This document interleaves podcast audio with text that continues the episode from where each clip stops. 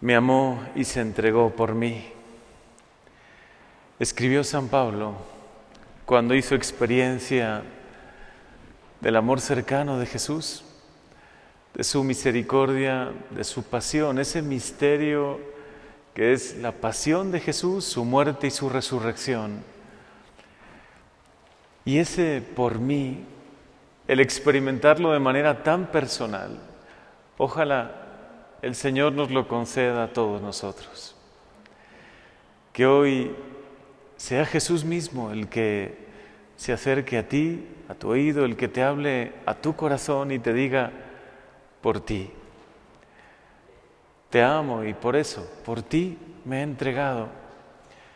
Me he entregado a la cruz. He querido dar toda mi vida, mi preciosa sangre, por ti. En Isaías, hoy estas lecturas nos dicen algo maravilloso, describe a Jesús como el siervo doliente. Cuando entregue su vida como expiación, verá a sus descendientes, a nosotros, por las fatigas de su alma y con sus sufrimientos justificará mi siervo a muchos. Parece que es la voz del Padre, de este Padre lleno de amor, de misericordia, este Dios que nos ha creado con tanto amor, que dice, con sus sufrimientos justificará mi siervo a muchos. Hoy, cuando te puedas poner delante de la cruz y si puedes hoy unos minutitos, contemplar a Jesús en la cruz Escucha estas palabras del profeta Isaías, que son como la voz de Dios Padre que dice, yo, yo mismo te lo he entregado, he permitido y he querido que mi Hijo Jesús dé su vida por ti. Justificará. Y es verdad, necesitamos esa justicia que es que nos hace santos, ¿no? Que limpia nuestros pecados, que purifica nuestra vida. ¿Cuántas cosas, Señor, tenemos que purificar en nuestra vida, en nuestro pasado, en nuestra historia? ¿Cuántos pecados o faltas que a veces no muy conscientes hemos cometido y que nos han alejado de ti? Pero hoy tenemos el privilegio de escuchar esto, esta gran verdad de nuestra vida, que Jesús, por su por sus llagas, por su preciosa sangre nos ha justificado. Es decir, nos ha limpiado, nos ha santificado. Si nosotros queremos hoy recibir el don de la salvación, hoy lo podemos recibir. Te puedes sentir pequeño, frágil, inconstante. Muchos se sentirán indignos, pero esta es la gran verdad de tu vida. Jesús se ha entregado por ti. Lo que decía San Pablo, me amó y se entregó por mí. Tiene que traer esperanza a tu corazón, un amor sincero a Jesús por todo lo que ha hecho por ti. De hecho, San Pablo dice que tenemos un sumo sacerdote capaz de compadecerse de nosotros, puesto que Él mismo ha pasado las mismas pruebas que nosotros. Qué gran misterio.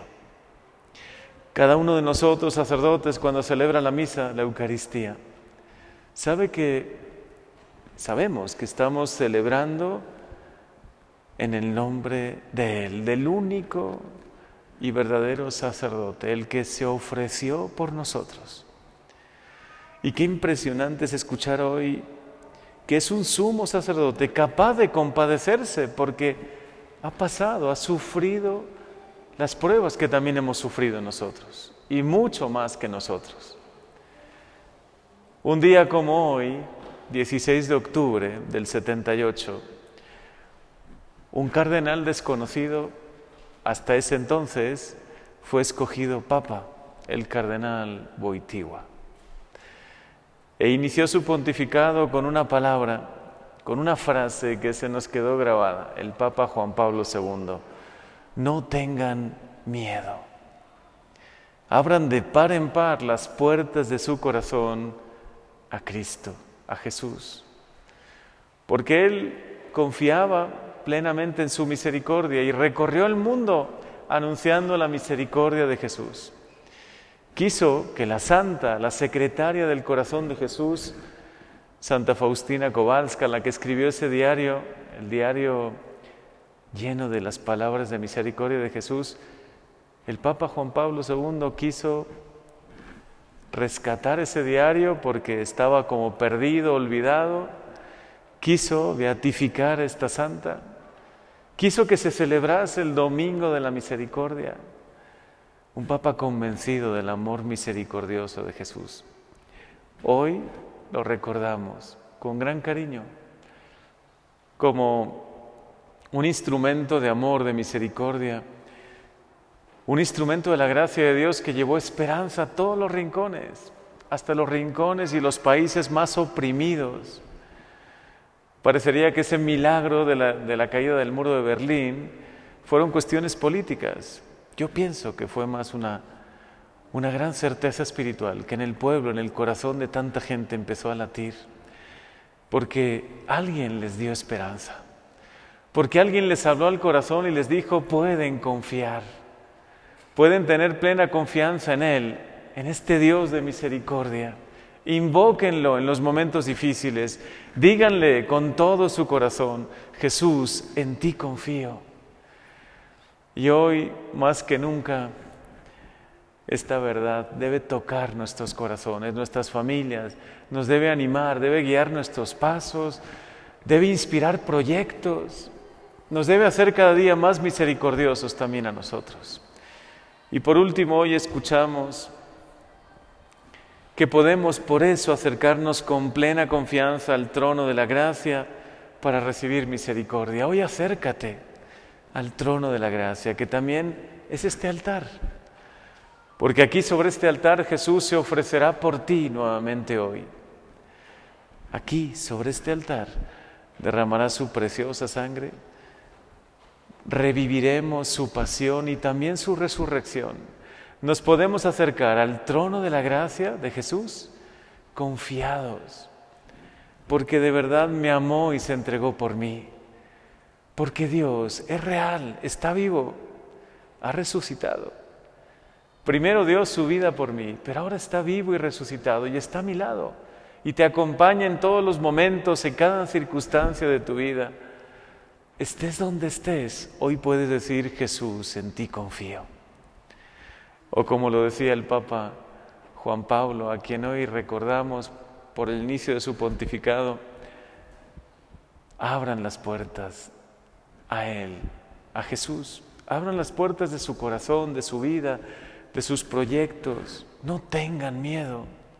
No tengamos miedo porque Dios está con nosotros, porque nos ama, porque es un Dios de verdad, de misericordia. Gracias por acercarte nuevamente a nosotros, Señor, y gracias por permitirnos participar en esta Santa Eucaristía.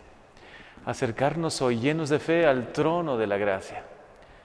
Postrarnos a tus pies Pedir que tu preciosa sangre toque hoy nuestra vida, sane nuestras heridas. Como dice Isaías, por sus llagas hemos sido sanados. Señor, hoy sánanos, restauranos, bendícenos. Cúbrenos hoy con tu infinita misericordia. Amén.